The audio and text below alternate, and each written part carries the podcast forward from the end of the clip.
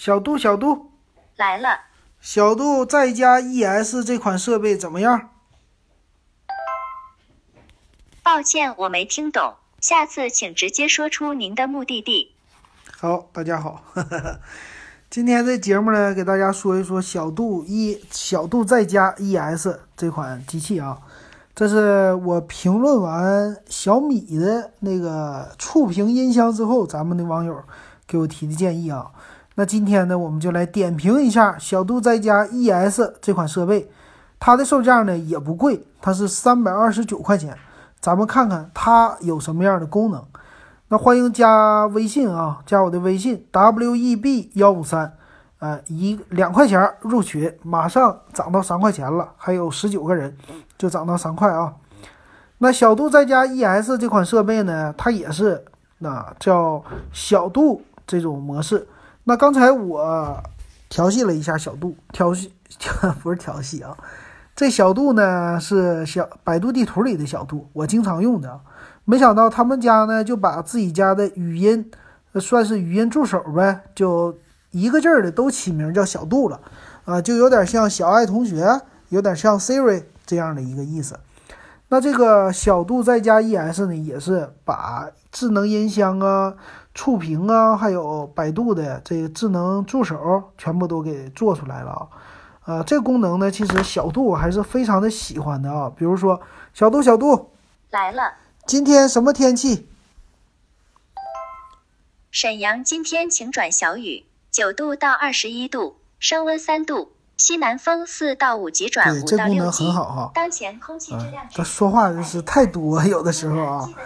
好的，好的啊，这是说的。所以有的时候我非常喜欢开车跟它对话。那咱们今天看看这个有什么功能哈。首先来说，小度 ES 呢，它有一个儿童模式啊，因为它的屏幕比较大，它的屏呢能达到七寸啊。这七寸屏呢，它就可以让孩子来看动画片儿。看的是什么呢？可以用小度来跟他说话。唤醒的方式就是刚才说的小度小度，对你只要这么一说就可以了。打开英语乐园。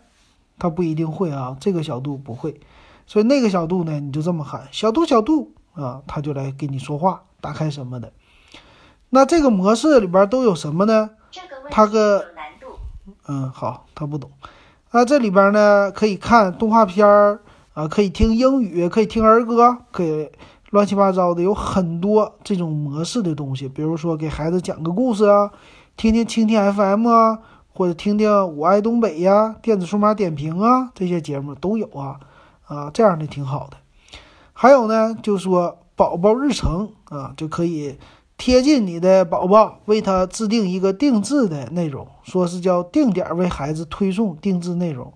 这什么意思呢？比如说，宝宝明天几点我要给他听什么？比如早晨起来八点，小度小度，给我给我设置一个日历。八点钟让孩子听广播啊，他就出来了，是这样的啊。还有呢，他说叫儿童成长伙伴。小度不知道。成长伙伴是什么呢？它是有一个孩子测距的功能，就是说你离电视太近了，你离我太近了。还有呢，就是你看的时间太长了，嗯，可以在时间短一点，那就不让他看了，是这个啊。当然，它前面还有摄像头啊，又提供了视频通话功能，还有呢叫一键呼叫，就视频通话可以叫加入家庭圈，多人之间的来一个通话，可以视频截图啊。还有一个这个功能呢，就叫守护远程守护功能，因为它有摄像头嘛，所以它等于集成了一个摄像机的功能在这儿。还有呢，集成了百度网盘，嗯，就把你的一些什么照片啊。放在百度网盘里就可以分享到小度在家 ES 这个设备上了，就变成了一个智能相册，也可以呢放一下这个视频啊，也可以放。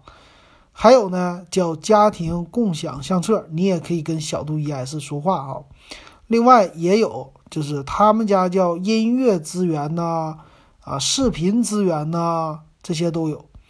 很有意思是它是百度嘛。百度的话，它跟 QQ 音乐竟然合作了，它没用自己家的啊，百度音乐没用，用的 QQ 音乐可以让你听歌。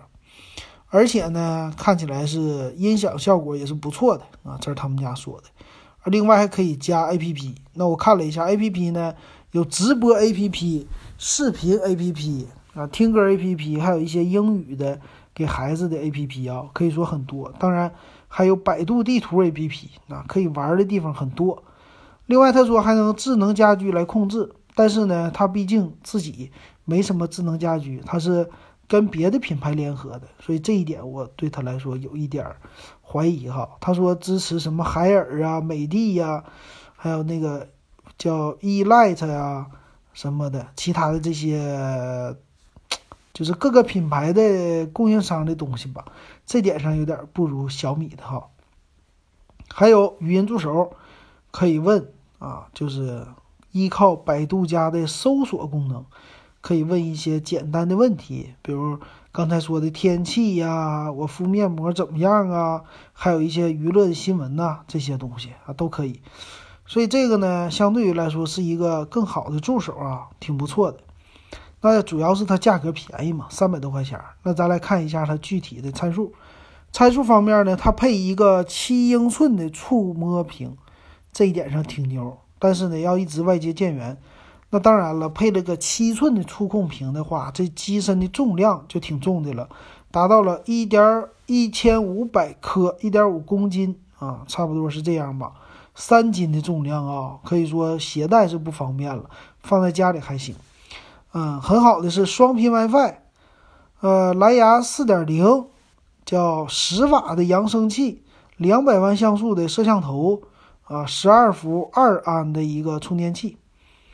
他刚才说那些功能全都有，那我觉得这个和小爱的触屏比起来呢，他们俩的外形设计稍微有一点不同。那这个小爱呢比较简洁，就是一个屏幕四寸屏，比较小巧。那小度再加 ES 呢，它是前面的屏啊，下边还有一个喇叭可以看出来，那背面呢也有一个喇叭，属于是侧面的那种形式的啊。整体来说，这机器比较的大，嗯，看起来。那喇叭应该效果还是不错的啊，我觉得这个和小米家的那个设备呢比较起来，他们两个各有千秋吧。那这个设备确实屏幕够大，而且还是触屏，啊，等于说是一个小平板的功能了啊，又可以看视频呢干嘛的，主要音箱还大，所以它非常类似于就是平板的这种感觉。但是小米家那个触屏音箱呢，它就不是了，比较小巧，啊，主要是差在这儿，所以这种太大的平板放在床头有点占地方，啊，这个属于是看你喜欢哪一个了啊。但是功能方面，他们俩还是差不太多的，啊，尤其是小度再加 ES 三二九的价格，如果再打个折便宜点二九九也不是不可能拿过来，所以相对来说性价比还是挺高的啊，所以我觉得这款产品也不错。未来呢，看起来好像加屏幕的这种产品是越来越多了啊。那唯一遗憾，有一点遗憾的是，它的屏幕具体分辨率是多少，在官网上没有介绍。这一点上，我觉得挺遗憾的吧。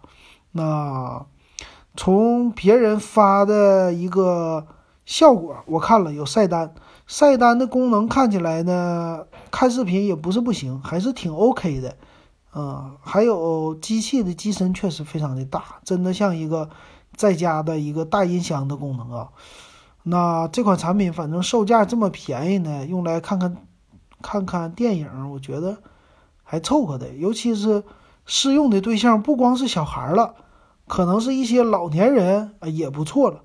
那是不是不给你们家孩子买，不给你们家孩子买？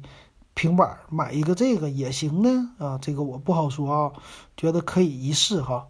好，那这期说说小度的，咱们就说到这儿。小度，小度来了，请把你关闭。请再说一次查询内容。啊，他听不懂。好了，那感谢大家的收听啊。我忘记说了，问问他，小度，小度，你好，我要回上海，要多久？去上海市，推荐第一条时间少的路线，全程一千七百七十公里，预计通行十九小时三十五分。需要导航吗？需要。准备出发，途经京哈高速、荣乌高速、京沪高速，长途行车请关注爱车油量。嗯，这是百度地图的，我觉得这个很好用。好，那小度呢，在这个上面还是很厉害的。好，那感谢大家的收听。